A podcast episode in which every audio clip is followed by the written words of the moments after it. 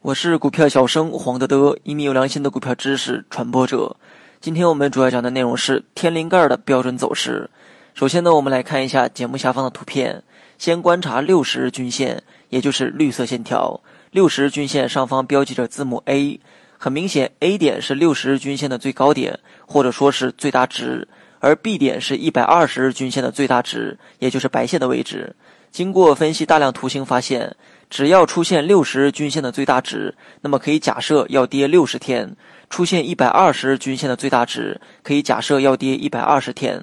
这种拱形呢，可以叫做拱顶。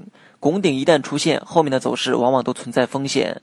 当一百二十日均线出现拱顶之后，它的下跌时间会更长。在大部分股票运行走势中都有这样的规律，因此我们把 A 点称作是六十日均线的天灵盖，而 B 点称作一百二十日均线的天灵盖。六十日均线的天灵盖一旦出现，可以简单判断这一带就是股价的头部区间。再加上 B 点一百二十日均线天灵盖的出现，就进一步肯定了从 A 点到 B 点这个股价区间就是它的顶部区间。那么在这个区间里是最理想的一个减仓机会。学习更多实战技巧，你也可以关注我的公众号“股票小生黄德德”。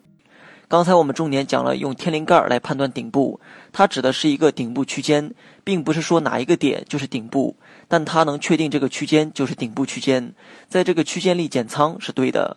而图中的 C 点，也就是六十均线和一百二十均线的交叉点，就是牛市结束、熊市开始的标志，也是牛熊转换点。